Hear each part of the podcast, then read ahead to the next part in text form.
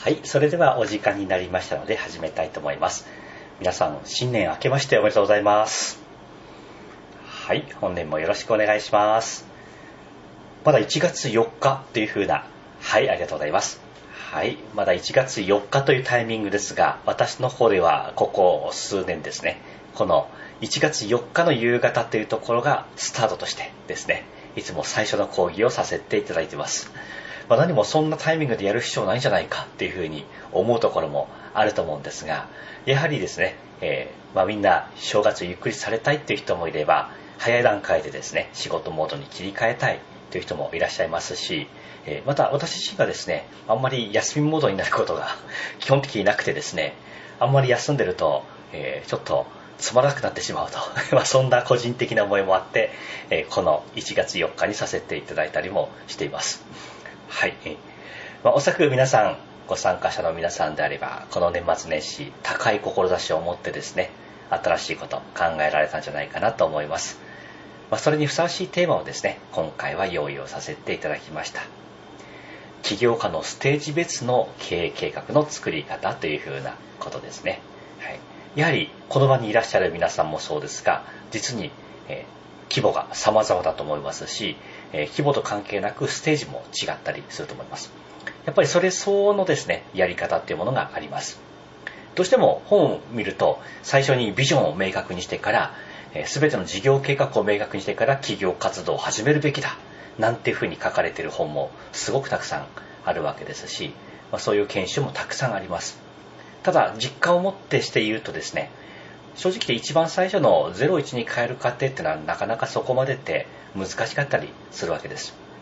作ってもあんまり意味がないものになってしまったりすることが多くて。一方でかといってじゃあ必要ないかっていうと必要なタイミングってものもあるわけなんですね。まあ、そういうものを私自身がこのコンサルタントという立場だけじゃなく実業の経営者でもありますので、まあ、そういった経験を持ってですね実感を持ってお届けしていきたいと思います。で、えーそもそもなぜ目標と計画が必要なのかっていうとですねこういう理由があるわけですね。自分以外の人と一緒に活動を行う場合にどうしても共有ってものが必要になるために目標と計画が必要になります。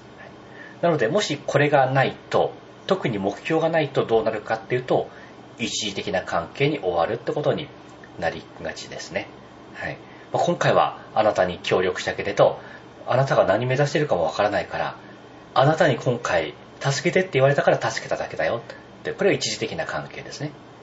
今売り上げに困ってるからセミナー集客に協力してもらえませんか？なんていう場合もですね。ただ今回集客に困ってるから助けてもらった、まあ、そういう関係。大半のものってそうだと思うんです。なので、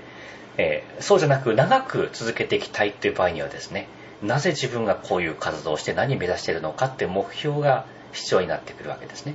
それがあるとですね、まあ今回セミナーに困ったんで、えー助けてください。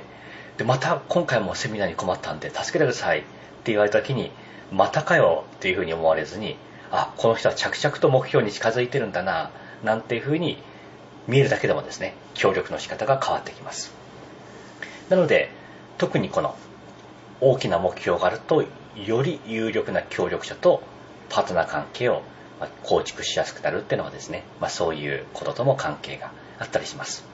より有力な人ってのはやはり大きな目標にですね共感しますので、えーなんかここの人はただ今回30人集めて売り上げ上げたい人なんではないんだと。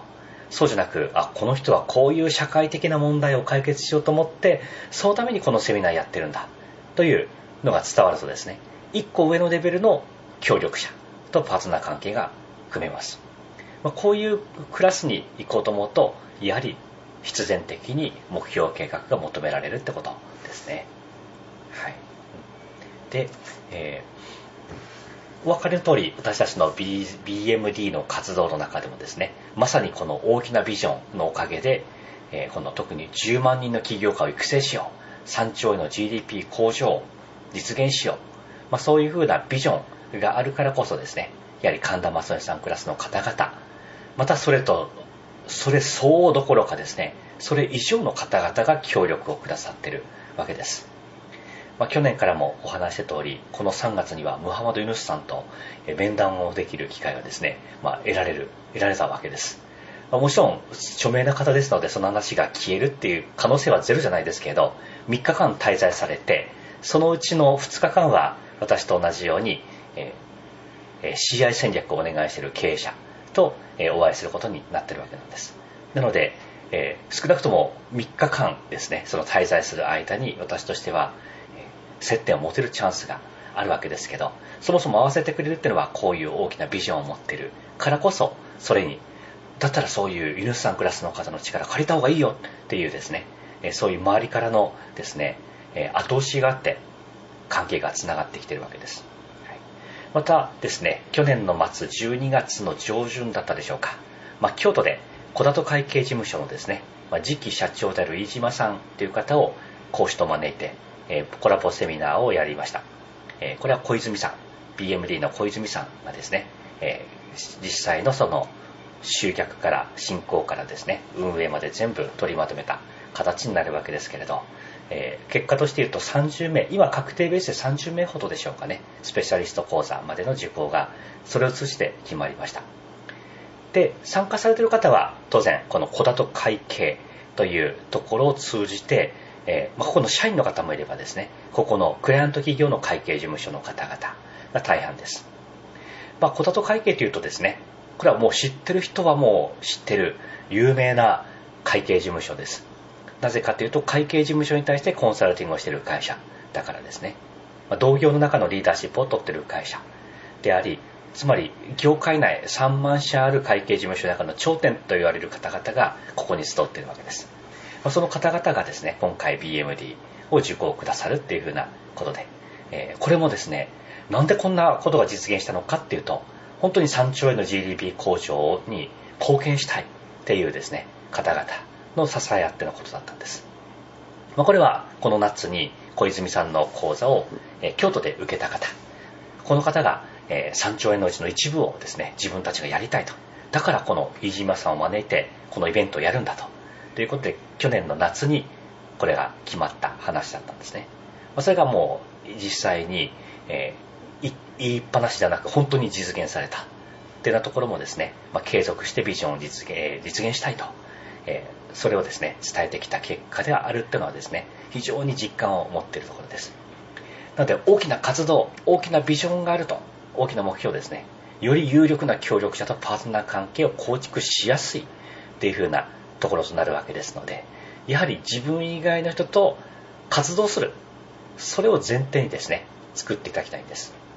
なんか自分として当然実現したいことはあると思うんですけれど、自分一人でやれることには限界があるわけなので、それを多くの人と力を合わせるために掲げるものであると。まあ、そんな風にですね、位置づけていただけたらと思います。はい、ただですね、これも最初に話した通り、ステージによって作り方が変わってきます。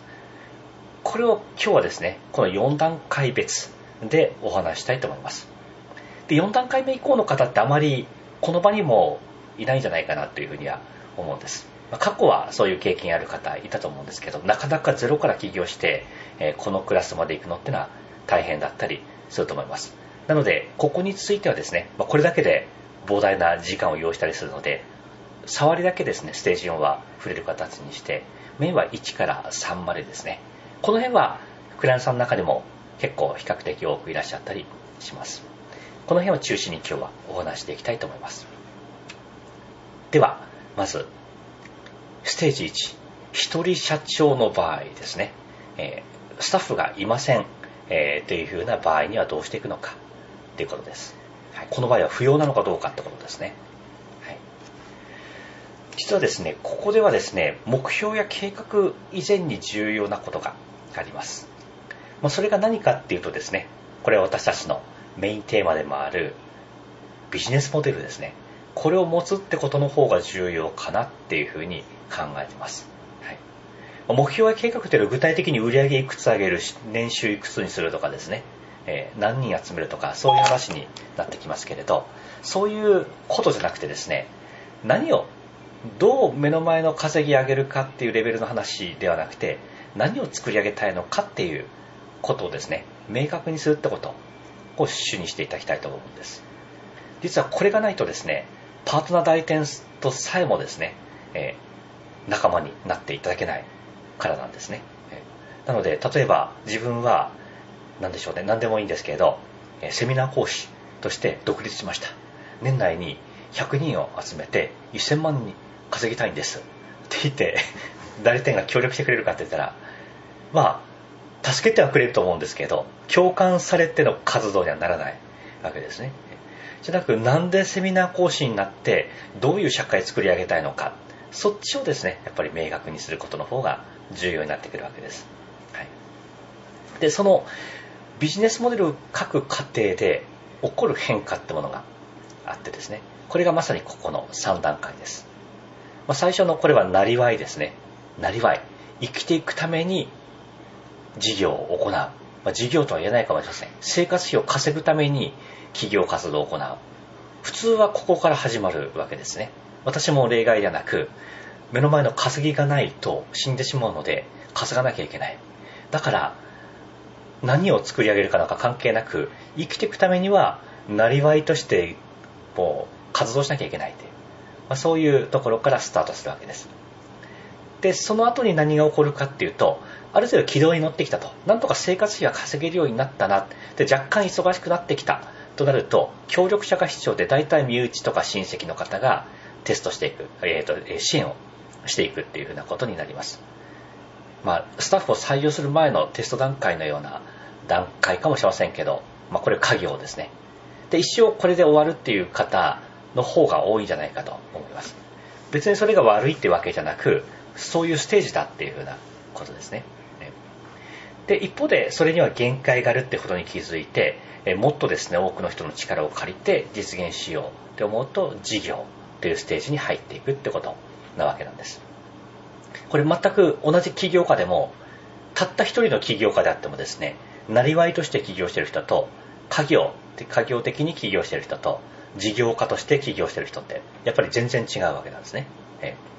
で最初この一人で起業する段階はこういう事業事業をこれからしようとしてるんだっていう風な意識を持ってビジネスモデルを描くってことがですね。これは私としてはすごく重要なことかと考えてるわけです、はい。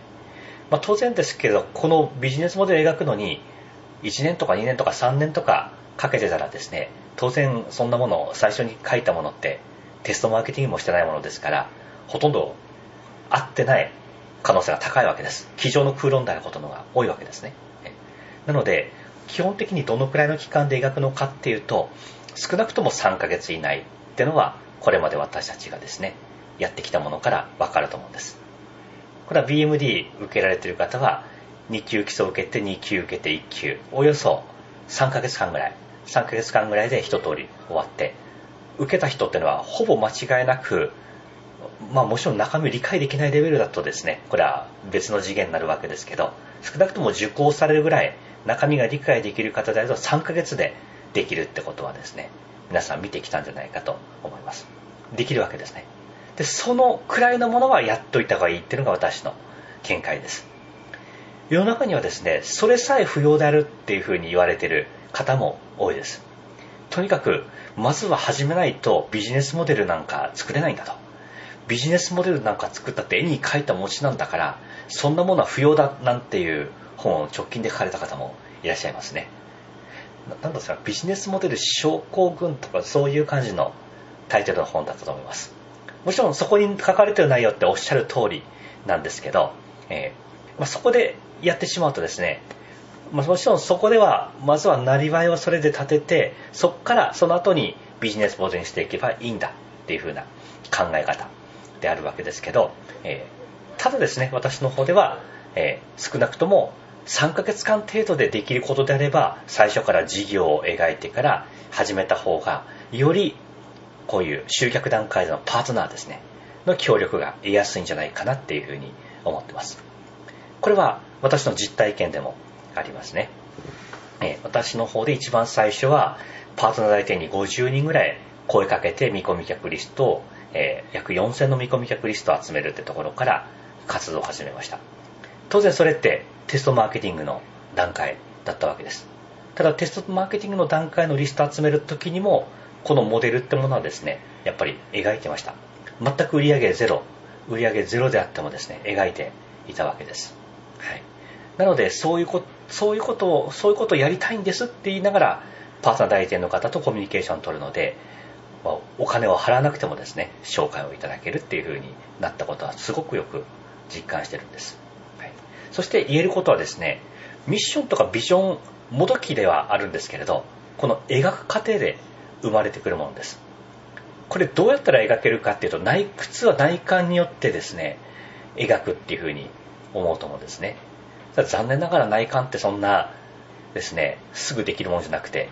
3年経っても10年経っても内観なんて終わらないわけですね、え30年経っても60年経っても終わんないんじゃないかなっていうふうに思うぐらい時間かかるわけです、えなので自分が何やりたいんだっていうところからミッション作ると多分それで一生終わっちゃうのでビジネスモデルを作ると。作ると単純にそれ作りたいっていうミッションが生まれるわけなんでそれが本当かどうかってことが重要であるわけじゃないんですね、まずはそういうものが生まれてその活動をしていったらですねそれがテストマーケティングの結果検証されたらそれを一生懸命やろうと思ってミッションになるわけです。なのでなんか本当に自分が生まれ持ったものを明確しなければならないなんてこと言わずに機械的にですね外観によってビジネスモデルを作ったら3ヶ月ほどでおおよそのミッションの方向性が決まっていきます。その程度のことは最初このまさにステージ1の一人社長の方の場合にはこれがもしまだやってないとしたらですねぜひ実施していただきたいっていうふうに思うわけです、はい、で少なくとも机の上に常に貼り続けてあるようなですねそういう図ってものはですね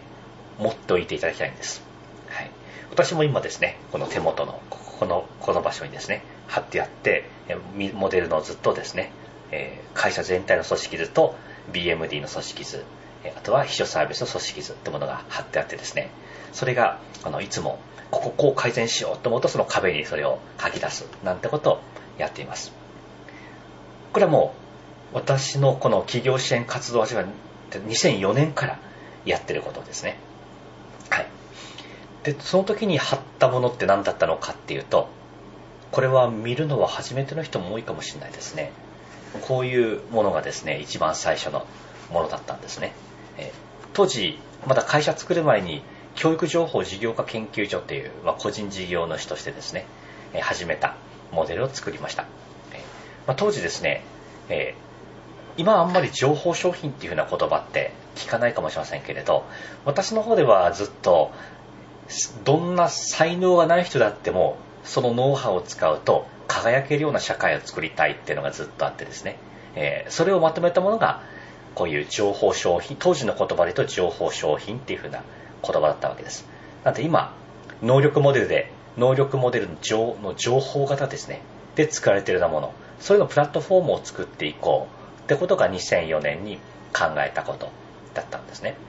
当時アマゾンでまだ書籍の分野しかない頃で、えー、当然このマーケットではプラットフォームがありませんでした、えー、ただその後ですね結構時間経ってからえー、っと今あるのかどうか分かりませんけれどインフォトップみたいなインフォカードだったでしょうかね。そういうものが出てきて、まあ、基本的には、まあ、今でもそうなのかもしれませんけど、えー、金稼ぎ体系の何でしょうか、まあ、そういう感じのですねあんまり綺麗なマーケットにはならなかったなっていう風な実感はありますけど私がしたかったのはですね、え、まあ Amazon のちゃんとしたえー、っと高度なノウハウが流通されるようなプラットフォームがあったらいいなっていうのが私の思いだったんです、まあ、それがこれ自分を中心にしてすでにもともとやってる人とまだやってなくてノウハウを持ってる人をうまくつないでその結果生まれたものがですねプラットフォームの中で流通してエンドユーザーを支援していく、まあ、そんなですねモデルだったんですね、えまあ、これはあの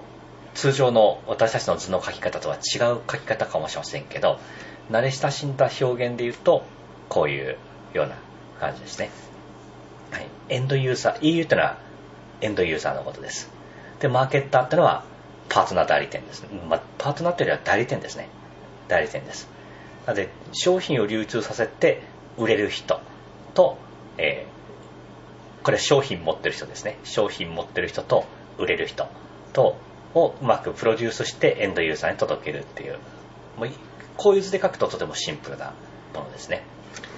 まあ、こんなモデルをですね当時まだ7種類22分類がまだこの頃はなかった頃です、えー、に作って、えー、こういうものを持ってですね、まあ、当然全部見せるわけじゃないです。パーソナル方も全部見せるわけじゃないですけど、こういう社会を作りたいんですっていうふうなメッセージを込めて、パーソナル代理店の方とコミュニケーションを取っていったわけなんです。全くビジョンとかミッションとか言葉になんか全くなってないです。なってなくても、これビジネスモデルですね。このビジネスモデルを持つと、ミッションとビジョンが生まれるっていう、そういうふうなことなんです。この図を1個書けばいいわけなんですね。まさに直近の BMD アワードでやってることとも全く一緒のことになっていきます。はい。まあ、これがまず、今もしこういうものがない方の場合はですね、えー、ぜひ手元に置けるもの、最新版を作って貼り出してみていただきたいなというふうに思います。これはずっと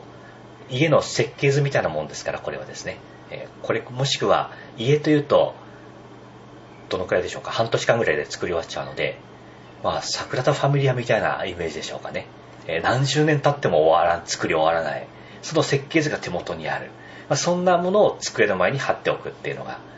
私はいいんじゃないかと思います。常に自分はそれを作るために今活動してるんだっていうふうに、それを見るたびに思うわけですので、そしていかに今自分が進んでいたいのか、というふうな、今年1年どこまで進んだのか、というとここまでです。のようなことを振り返る上でも、この図ってものは役に立ちます。はいまあ、やり方によってはですね、えー、もうこれモノクロで作っておいて、まずはですね、えー、作り上げるごとに、作り終わったところに色を塗っていく、なんてなことも昔はやってたりしました。はい。はい。まあ、非常にそれは脳科学的にはですね、えー、非常に自分はちゃんと進んでるんだなってことを実感しながら前進できるっていう意味でですね、とても有効な方法じゃないかと思います。はい。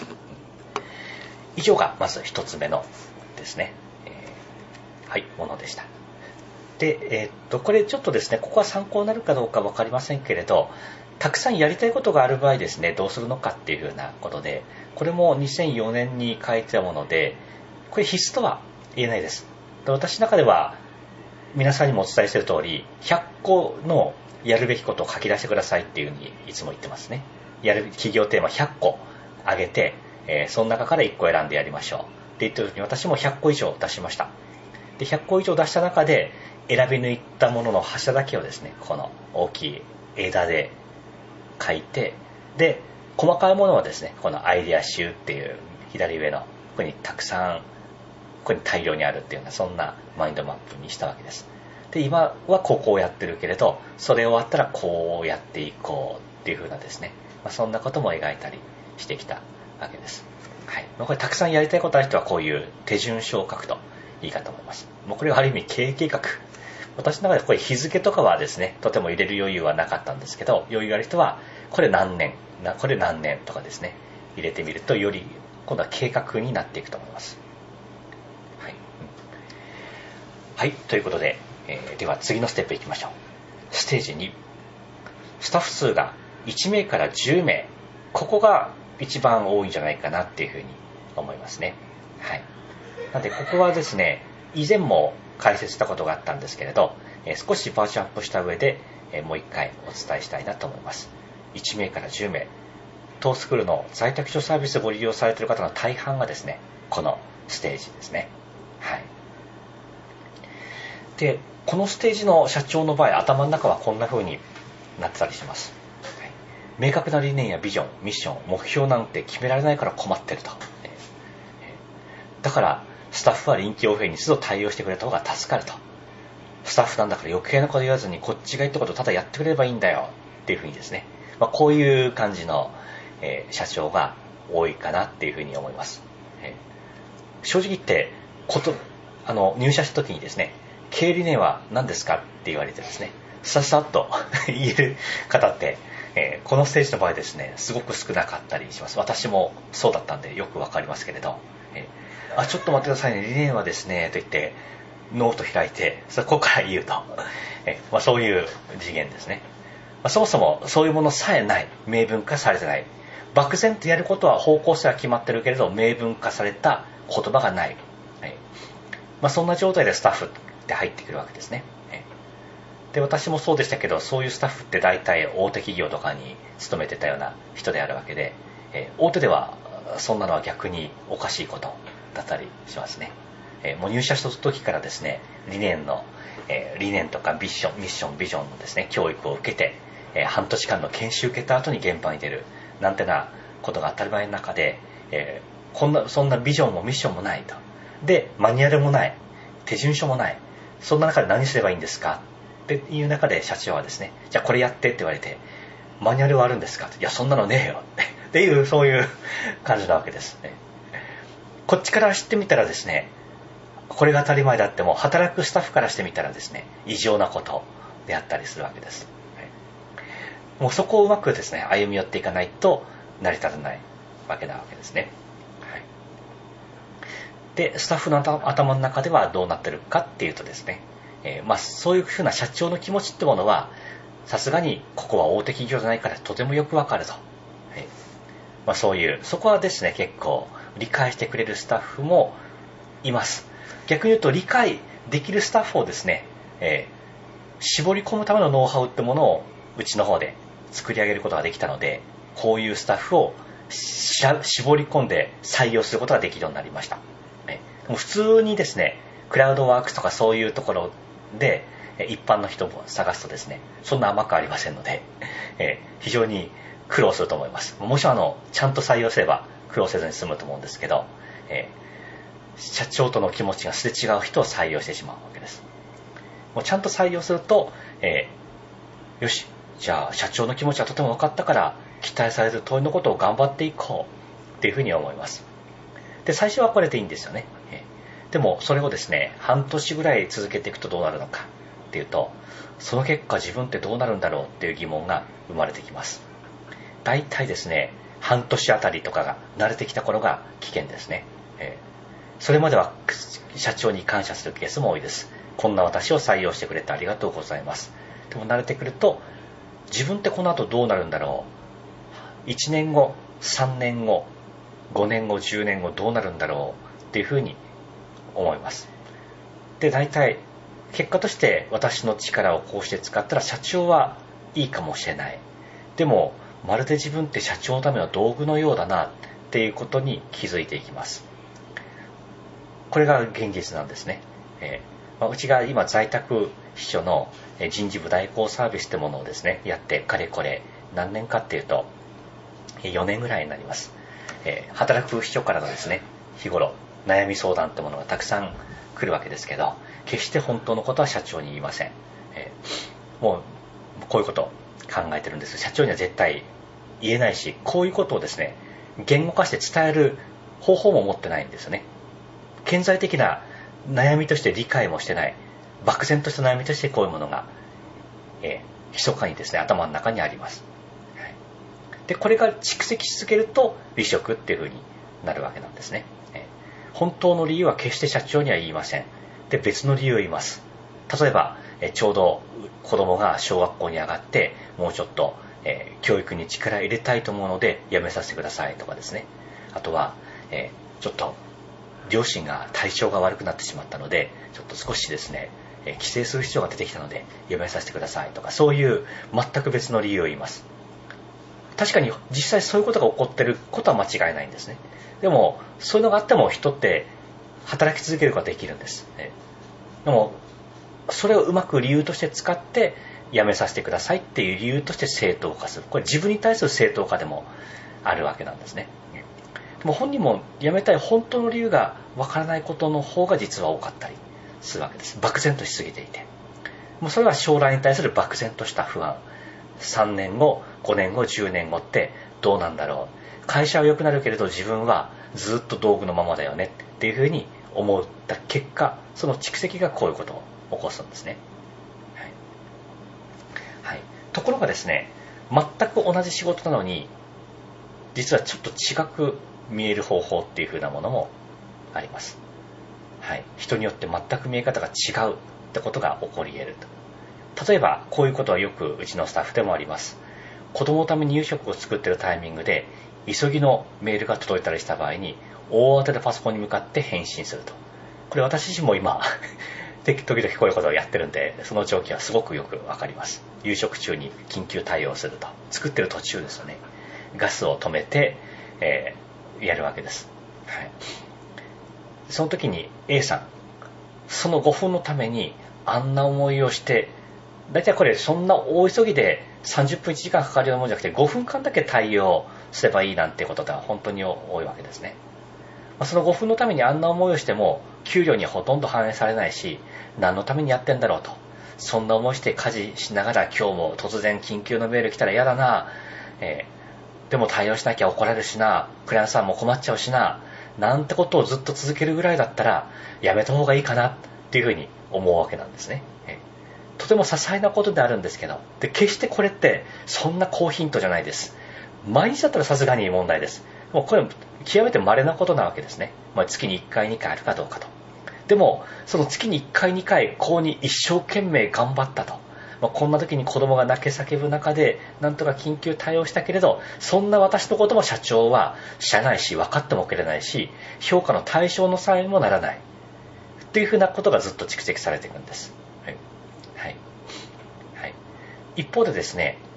全く同じこういう出来事にもかかわらず、全く同じメールが来ました。にもかかわらず、B さんはですね、違った受け止め方をしてるんですね。全く同じ人からのこれ返事です。やっと何屋さんから返事をいただけた。大急ぎで返事しなきゃと。っていう、全く同じメールです。同じ人からの同じ要件のメールです。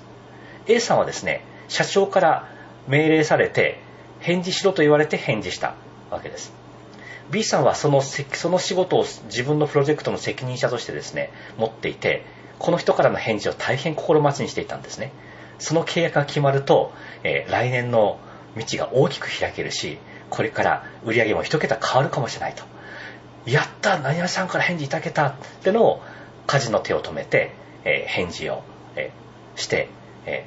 で社、社長にも報告したらもっと本当に大喜びだと。全く同じ1個の業務です。でもですね、違うんですよね。えー、感じ方が。ただ石を積んでるだけなのか、立派なピラミッドを作ることを目指してるのかなんていう例え話はよく聞くと思います。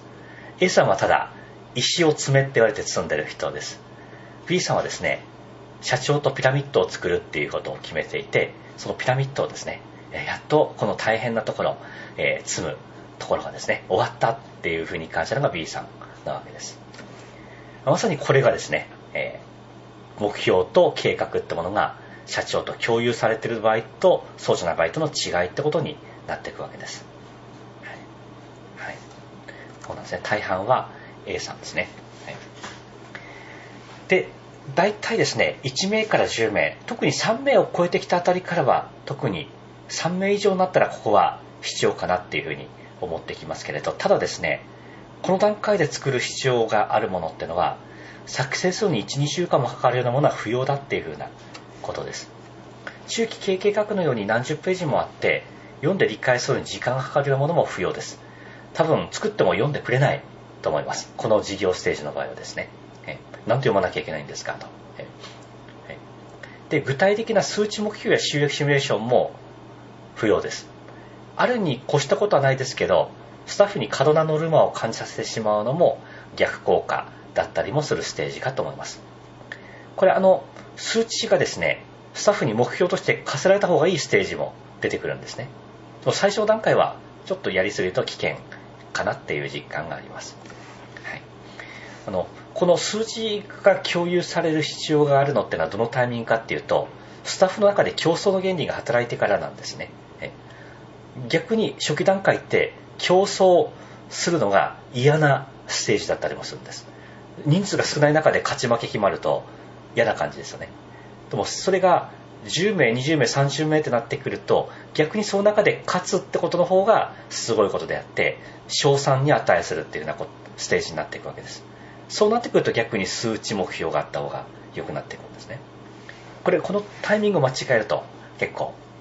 えーと、組織組織ぎくしゃくしていくし、えー、逆にずっと目標チームごとの目標スタッフごとの目標とかないと競争の原理が働かずに、えー、組織がですね前進しないというふうにもなっていきます3名規模はあんまりやんない方がいいですね。はい、で、このタイミングではですね、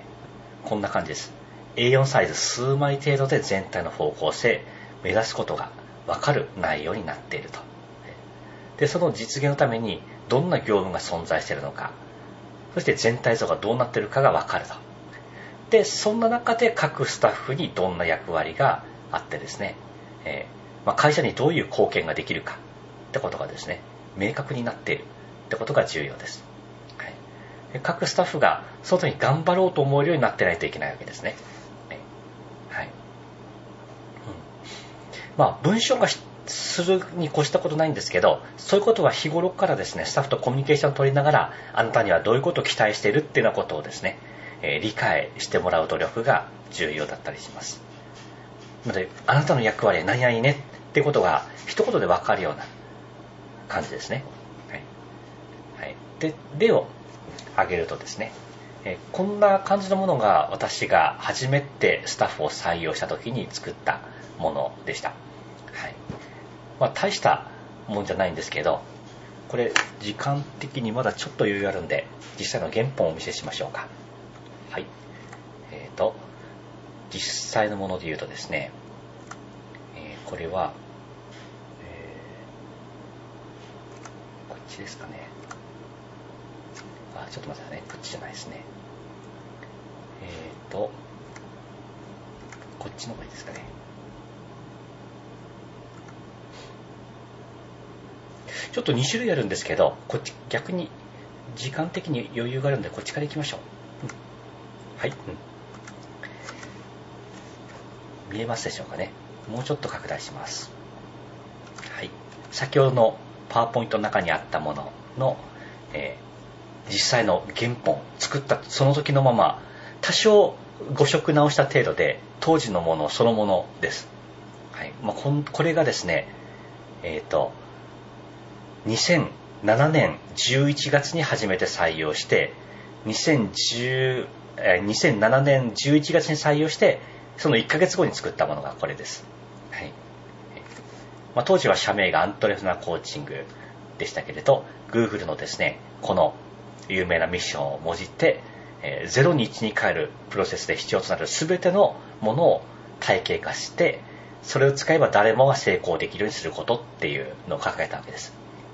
これ先ほどの情報商品のプラットフォームの時と全く一緒のミッションであるってことお分かりかと思います。あの時は分野が広かったんですけど、それをですね、もう企業、新企業の初期段階の01に変えるプロセスだけに特化したっていうとこまで絞り込んだのがここで生まれたわけです。2004年に作ったものがより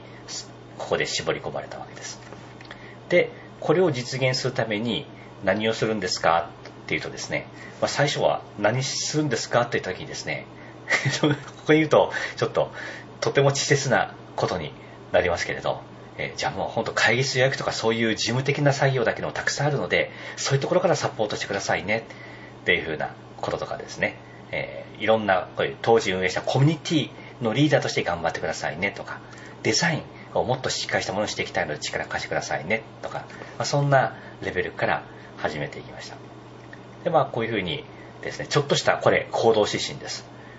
本当に、これ作ったのって30分1時間もかかんないでこれ作ったファイルなんですけど、もう何を大切にしたいのかっていうふうなことをここに書き出したわけです。そして、組織設計としてはですね、こんな感じで、さっきのはあまりにも稚拙だったので、これちゃんとした具体的な業務内容です。これスタッフ当時3名最初採用したわけです。そこで商品開発、の手話はこの花塚さんねとかですね、ブランディングあたりもお願いしますと。はい、新規集客もお願いしますと。これ実際にオールアバウトみたいなものを使ったり、他のポータルサイトを使って、私が過去のメルマガで書いたコンテンツをですね、リライとして投稿するみたいな。そして広告の原稿として出稿する。そんな業務を最初お願いしたりしました。はい、で、一方でですね、えー、この辺、これ今、ウーマンキャリデザインの代表をお願いしているフォーダーですね。えー、は、過去のお客様の声を、7種類22分類のレポート買った方の声をですね、集めたり、えー、お客様の声、結構アンケートとかも結構届いたりしたので、まあ、そういうものに返事しながらサイトに掲載してもいいですかって許可を取ってですねそれを告知、えーとえー、CS 工場につなげていったりとかをしていきました、まあ本当細かいことで言うとこういう細かい業務ありますね顧客データベースとか商品発送とか入金確認読者登録とかですね、まあ、こういうたくさん細かい業務はありましたもっと実際はあったんですけどまあ、こんな風にですね、人によって何をするのかってことを細かく決めて、各人のミッションです。これ先ほど言ったものです。あなたの役割はこれですってものですね。花塚さんは多くの人に価値を伝えることが役割です。多くの人に商品の良さを気づいてもらうことが役割なんです。ホーダはですね、こうして多くの人に気づいてもらって近づいてきました。この近づいてきた人に足を止めてもらうように魅力的に伝えるのがあなたの役目なんです。一度来た人にできるだけ長くとどまってもらうことが法田さんの役割なんですとでそこで得たものはですねより好感を持ってかっこいいなと思ってもらうようなそういうデザインを作ってもらうのが加藤さんの役割なんです、まあ、そんなですねふうに決めていったわけです。これは分かりやすいですね。あの会社がこうに売り上げたいのであなたたちはできるだけ安い給料で言うことだけ聞いてもらえばいいんです。それそしたら時給でいくらであげますからそれだけやってください。っていうのと それだとさっきの石を積むのになっちゃいますね。もうそうじゃなくて多くのやったまた多くの人に来てもらったっていうと花塚さんは嬉しい。で法田さんはですね、えー、やったこの人こんなに長く取引してくれたっていう風なところが嬉しいしデザインかっこいいですねって言われると加藤さんは嬉しい、まあ、そういう風なですねそれぞれ役目を提供したわけなんです。はい。まあ、他にも細かくですね、え、私たちと一緒に働くと何がいいかなんていうようなことなんかもですね、まとめて、およそこれをこのファイル1個30分から1時間程度で大慌てで作ってですね、で、最初にこれを発表したのはどこかっていうと、まあ、銀座のイタリア料理屋さんですね。ここで食事をしながら、えー、ワインを、えー、飲みながらですね、まあ、こういうものを一緒に見て、えー共有していったっていう風なこれがスタートでした。採用直後1ヶ月後ぐらいですね、はい、この程度で十分であり逆に言うとこのくらいはないと組織としてまとめていくのは難しいんじゃないかなっていう実感があります、でその後はどうだったかっていうとですねえー、ともう一つの方もこっちらささっといきましょうはい、うん、全く似たような感じですけどこれ2008、2010、2011ってありますね。まあ、年を追うごと、ちょっとずつですね、この辺、ミッションとか進化していってるわけです。これ2008年バージョンのミッションで、え、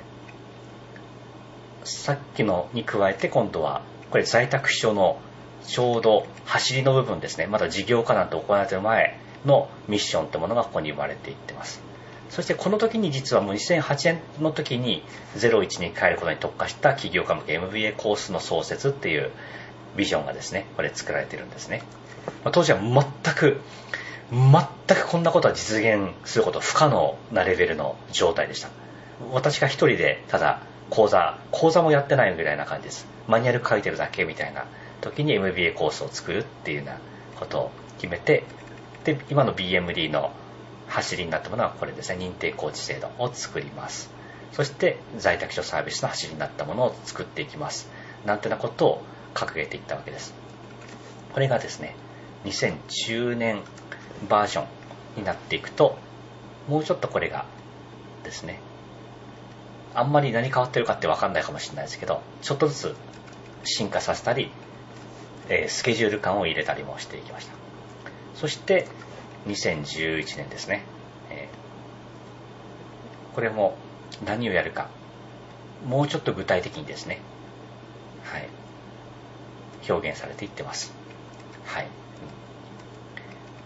で言えることは、えー、っと基本的にここに書いた通りのものになっていったってことが事実であって、えー、結構別名予言の書っていうふうに書いてありますけれどこうやって私が書いたことじゃなくてですねスタッフが言うようになったんですね。これ毎年年次ごとに更新していって過去のものを見てみると本当に実現してるよあれって予言の書だよってことを新しく入ってくるスタッフに言うようになったんです。なのでこれを決してか、えーと、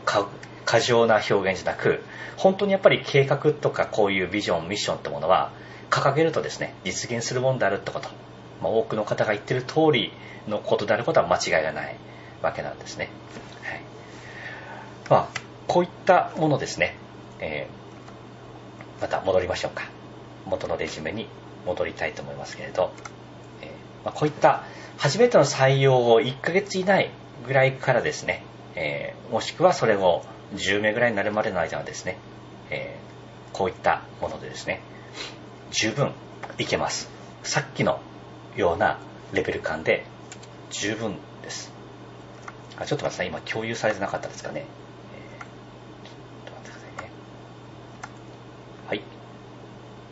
えー、っとこれですね。このこのレベルで OK と、はい、逆にこのレベルでいいので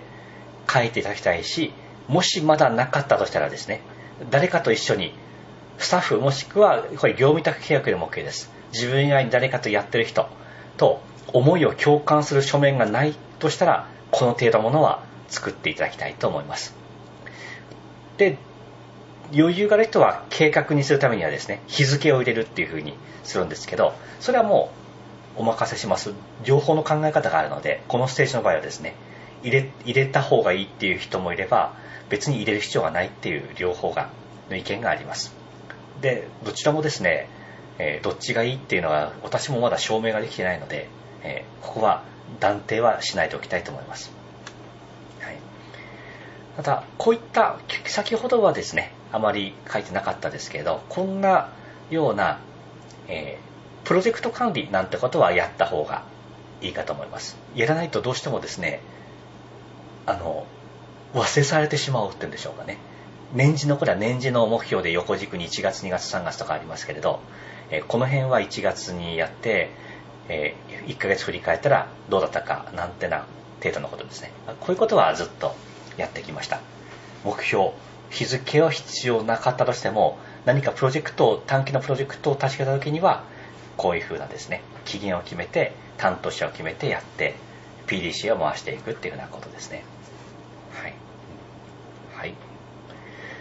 以上がですねステージがえっ、ー、と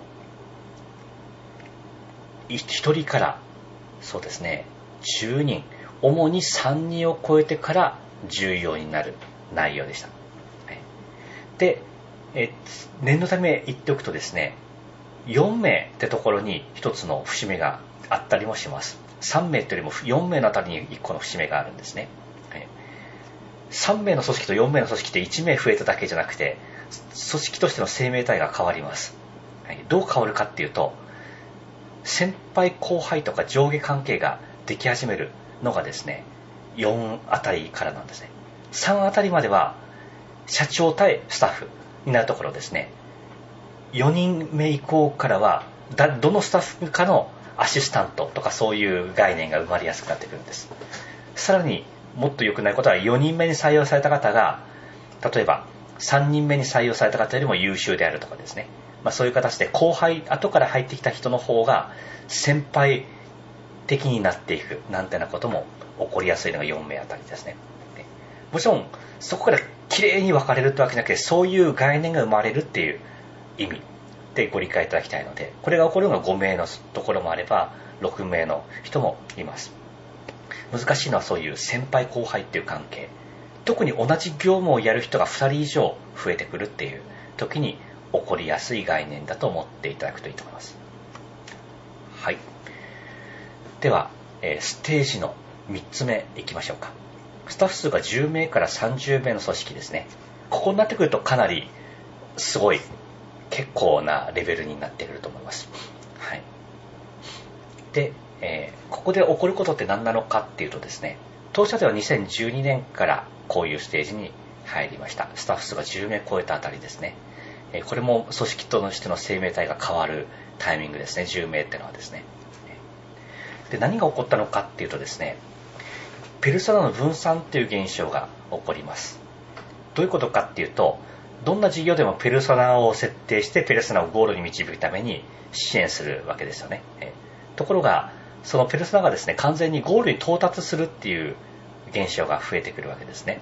長く支援してると。でゴールに到達したからはいあなたさようならじゃなくその方のためにもっと何ができるだろうかっていうふうに考えるようになるわけです。そうするとですね私たちのペルソナって何なの？誰なの？ってことが分からなくなりこれがペルソナの分散っていう意味です。誰が顧客なのかが分かんなくなっていくわけです。そその結果として事業が複数に分かれていったり商品がですね細分化されていって私たちのメインって何なの？っていうふうに分かんなくなっていってしまうんです、はい、なので0を1に変える支援してたのに1を10に変える支援10を100に変える支援とかもやっていくことになるんです。そうするとあれ私たちの本業ってどっちなの？でもやっぱり昔からの常連のお客さんがやっぱり一番メインだよねっていうと1を10に変える会社になっちゃったんですか？っていうふうに言われるわけです。これスタッフも疑問が思うしお客さんも新しく入01に変える会社だと思って入ってきたら全然そんなことやってないじゃないですか。なんていうふうになりがちなんです。これが非常にややこしいところです。またスタッフが増えるとそういうことをですねこれやっぱりこういう背景があるなんてことをじっくり話さなきゃいけないんですけど34人だったら話せたのになかなか全員と話せなくなってきます、はい、だからじゃあ全体ミーティングやってそこでみんなに伝えるよっていうふうに言ってもですね人数が多いとですね参加者が揃わないんですね。でやっと揃ったと思って参加してもらうとですねなんか今日自分の事業と関係がない話をしてるなとこっち忙しいのに関係ない話しないでくださいよなんていうふうに なるわけですこれペルソナが分散してるのでやっぱり人によって関係がない話とかも増えてくるわけです。これが本当にすごく起こった時でですね、私もかなり苦しかったですね、この時はですね。良かれと思ってやってるし、社会のために良かれと思ってやってるし、スタッフのために頑張ってるのに、スタッフからはですね、批判ばかりが来るっていう、そういう状況です。で、それがきっかけで、えー、みんな辞めていくっていうような時期でした。はい。で、こういう時にどうするのかっていうのとですね、まあ、これ唯一の正解があるわけじゃないんですけれど一つの模範回答と実際に私がやったことをですねお伝えするとこんなことになるんですね、はい、組織の進化っていうふうなことで事業内容に応じて部門を分けるっていうふうなことです。これがその時のですね今思うと英断だったなっていうふうに思います。当時はそういう概念ってなかったんですね。1個の会社であり1個の部門であり全員がこの会社の社員であるっていうそういう考えだったのを分社化しました。事業によって分社化したんですね。で一つの部門は完全に別会社。にしたわけですけど、えー、その別にした会社をですね自分以外のマネージャー経営者に任せるっていう大きな意思決定をしたわけです。これが2013年4月在宅者サービスを NPO 法人ウーマンケアデザインに完全に業務移管したっていうことです。今思ったら別に当たり前のことなんですけどやっぱり普通にやってるとこういう概念ってなかなか出にくかったりするんです。あの私の実際の現場での感覚としてはですねえなんでかっていうとなんか分けたらですねなんか別別物になっちゃうなとかですね、えちょっと寂しいなとかですね自分の社員だったスタッフが逆に言うと自分直属者なくなるっていう風な意味でもこれあるわけです。で当時どういう風になったかっていうとですね実際のこの実質的なことで言うとですね当時10人いたスタッフのうちえー、っと8人ですかね。8人7人ですね。7人が別会社。2人だけが私の元でっていう風に分かれたわけです。私の直属だったスタッフが当時で最後9人だったのが7人が別の組織に行ってしまったっていう風な感じなんですね。これなんか気分的に言うとなんか純粋に寂しいっていうのが ありますね、えー、なので私たち何らかの抵抗ってものを持ってたんじゃないかなと思います。ただ言えることはこれを始めたのが飛躍のきっかけ組織の成長の飛躍のきっかけになったことが間違いがないんです、はい、つまりペルソナが分散してですね商品分野事業分野が分かれた時っていうのはですね決してそこ全部に社長がこだわっちゃいけないっていうふうなことなわけですね。必ず1個の部分は誰かに完全に任せるっていうふうに組織を変えていかないと動かなくなっていく。これが実体験です、はい。まあ、すごく大きな学びでしたね。で今もこれは常に心がけていることです、はい、でそうなってくると重要になってくるのが経営理念ってことなんですね、えー、なんでかっていうと別々になってしまったところでもそれらをつながなきゃいけないので別組織になったものですね。全体として何をやるんだってことを明確にしておかなきゃいけないと。なのでまあちょっとここで細かくは言いませんけれどこういう経営理念。私たちは不自由を自由にするために活動してるんだと、えー、企業支援は不自由な起業家を自由にしていくためだし在宅秘書もそういう働き方の不自由さを解消するためにやってるんだ、まあ、そういう事業をこれからも生み出していこう。これが私たちがやることなんですよってことを全体に伝えていくわけです。そして、えー、行動指針ですね、まあ、これは実際社外費のビジョンブックとワークルールっていう冊子が30ページぐらいでしょうかねの冊子があります。この会社の価値観と何をするのかってことを、えー、膨大なですね書面でまとめてるものなんです。これを困った時はこれをもとに判断してくださいとかですね。でスタッフの中で衝突があった時には経理念をもとにこの経理念をもとにこの価値基準これ行動指針みたいなもんです。こういうのが明文化されてるわけですけど大切な価値観をですね。で社内で衝突があったら全体ミーティングとかで、えー、先日こういうことがありましたと、まあ、こういうことがあったわけですけれど、えー、このビジョンブックの何ページのここに基づくと、えー、こういうふうな考え方を会社としては大切にしていきたい、まあ、そんな教育をですね日頃やっていってるわけなんですね。部門が分かれてしまうと一個一個が別会社になっちゃうわけです別会社にしなかった人も部分がそういう存在になっちゃうわけですね。えそうすると何が起こるかというと部分最適が行われます。全体最適じゃなくて部分最適なわけですね。部分最適を全部の部門で合計すると全体最適になるかっていうとそうじゃなくて部門間当たり皆さんも分かるとおり部門間の利害の争いになりますねだから全体最適にはならないわけです全体最適をするためにこういう理念と価値基準の統一ってことが必要になってくるんですね。この辺が30名あたりの組織で重要になってくることです。なので経営計画というよりはどちらかというとですねこういう価値観価値観の教育っていう方がですね大きいんじゃないのかなっていうのがこの10名から30名の中ですね。組織風土を作っていくっていう風な言葉でも言えるかもしれないです。30名あたり非常にこの辺で作っておけるかどうかが鍵かなっていうところですね。そしてもう一つ重要なのがですね次の人事評価制度です、はい、これはその中の一個の例に過ぎないんですけど、え自分は次今これ頑張ったら次何になれるのかってなことを文章化しておくわけですね。でそのためには何をしたら上に行けるのかっていうふうなですね合格基準。ってものを入れておきます。はい。まあ、実際はこれもっと細かいものがあるんですけど、抜粋版っていう風な感じになります。また給料がこうなって、えー、この契約形態もですね、えー、正社員になろうと思ったら、ここからですとか。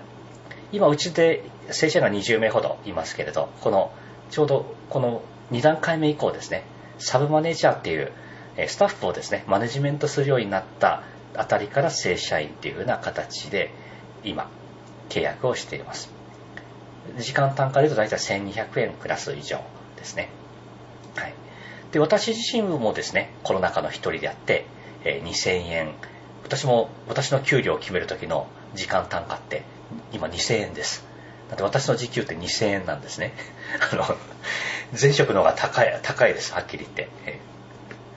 ー、決して高い給料をもらってないので、私もお金はほとんど持っていないわけです。で困った時は自分のお金も会社にですね融資するので、えほとんど個人的な資産は持ってない。代わりにお金は会社に残してそれを投資に回していく。ってなことをやっています。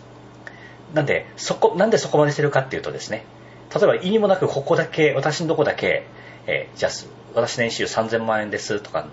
なったらその根拠とかやっぱりおかしいだろうっていうふうな感じなわけです。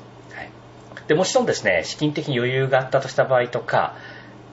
えーと、スタッフの人数がもう1桁2桁増えていった場合には社長が憧れる職業ってなんなきゃいけないのでここを手厚くしておかなきゃいけないと思うんですね。一方でこの少人数のステージでですねここだけが一番上の創業者の社長だけがめちゃめちゃもらってるっていうと私たちってその社長の給料を稼ぐために私が働いて稼いだ分ここに行ってんだねっていうふうに見え明らかに見えますよね。そんな感じで一緒にピラミッドを作れるかっていうと作れないわけなのでそんなことも加味して作り上げた制度です。なのでこれ作ってからはどうやったらこのグループ、えーと、役員になれますかとかですね。私が目指す目標は役員ですとかまずはこの1年間でマネージャーを目指したいと思いますとかこれ半年に1回の人事交換の中で目標設定シートを書いてもらうんですけど、え、次はここを目指しますのようなことをですね掲げやすくなりました。これが言ってみれば3年先の先輩がいない5年先の先輩はいないけれどおそらく私は1年後にはこうなりたい3年後にはこうなりたい10年後には役員になりたいとかですねそれをですね自分の中で目標設定できるようにするためのシートなわけなんですね。会社がスタッフに対して計画を作ってあげるというよりはスタッフ自身が自分の計画を組みやすくするために人事評価制度が必要になってくるわけなんです。はい、はい、以上がですね30名ぐらいまでの組織でした。で最後ちょっと時間過ぎてしまったんですが次で最後ですのでご安心ください。はい、うん、30名超えた場合はどうなるのかっていうとまさに当社がこのステージには入ってます、えー、まあ、パート契約業務委託契約も含めると50名っていう風な組織に今なったところでもうこれ完全に30名の規模とは全然違うステージにもなってきたのを実感してます、まあ、そこで重要になってくるのがですねまさにここが本格的な経営計画書といったところでしょうか、はい。まあ、よく見かける見かけるといっても皆さんの前職などではあったでしょうかね、えー、私の前職でもこういうものはあって年に1回中期経営計画の発表会なんてものもありました、はい、なのでページ数で言うとですね、まあ、100ページとかそういう規模感になっていくんじゃないかと思います。もう経理念ビジョンミッションこれまでの遠隔ですね、まあ、新しいスタッフが次々と入ってくるので過去の歴史も歴史も語っとかなきゃいけないと。そして、えーと、長期事業構想ですね。30年ぐらいかけて何を行っていくのか。そして重要なのはですね社員の未来像ですね、え、会社はこう良くなるんじゃなくこの働この働き方をしていくと皆さんの未来はこうなります。っていうふうなことも伝えていくと。そのために直近3年5年でこうやって数値計画がこうなってます。こんな組織体制でやっていきます。っていう全体の方針を示すと。でその上で部門別の計画書が、まあ、こんな風にあると。現状分析課題商品開発販売、まあ、他にもたくさんあると思うんですけどで新規事業で部門内の細かい組織図とこういう損益計算書ですねこれを部門長部門長がやっていくっていう風なイメージですね社長がこれ作るんじゃなくて社長はこの全社方針を作り部門契約契約計画書は部門長が作ると。で、部門の中にチームがある場合には、そのチームごとの発表もチームリーダーがしていく。そこの部分を作る。まあ、そんなやり方になっていくわけです。それを全部まとめたものが経営計画書になって、で、これを発表会の中で説明していくわけです。この辺、細かい内容はですね、いろんな書類があるんですけど、まあ、今日、えっ、ー、と、ご紹介した小里会計のですね、えー、先生、せっかくなんで、えー、有名な本をご紹介させていただきました。社員100名までの会社の社長の仕事、えー、この本を読むと具体的な例がですね、載っていたりします。なので、私はこの経営計画書のプロではなくて、むしろこの小里会計がこういうですね、えー、計画書を作るっていうののプロなので、まあ、細かいことはですね、え、そういう興味ある人はそういうサービスを利用してもいいかと思いますし、私自身がですね、まさにこのステージに入りましたので、これを今実践しようとしているところなんですね。はい。まさに今、今描いたですね、2025年の年商がどのくらいかっていうと、簡単に試算するだけで500億ぐらいになっています。とんでもない数字ですよね。そういう10年後500億の会社作りますっていうようなものをこういうところに書いて、それをただ適当に言ってたのがこれまでだとしたらなぜ500億であってそこに行く過程はこうなってるっていうことを明確な設計図として示すっていうのがこの経営計画書になるわけなんです、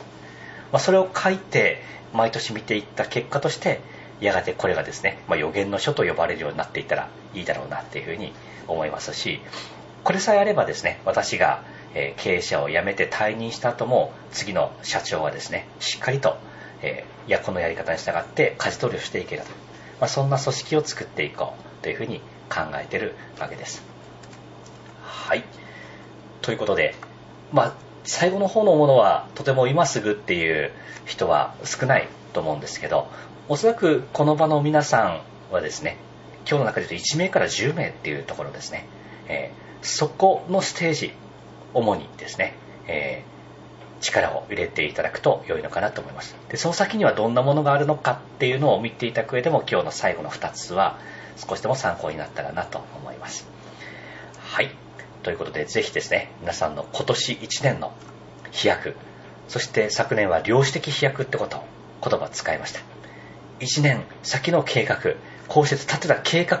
以上のことがですね今年の終わり2018年末にはですね計画以上のことが起こっていたとまあ、そんな一年になることをですね、とても願っているところです。はい。では皆さんの飛躍、とても楽しみにしてます。では、これにて終了します。皆さんお疲れ様でした。どうも失礼します。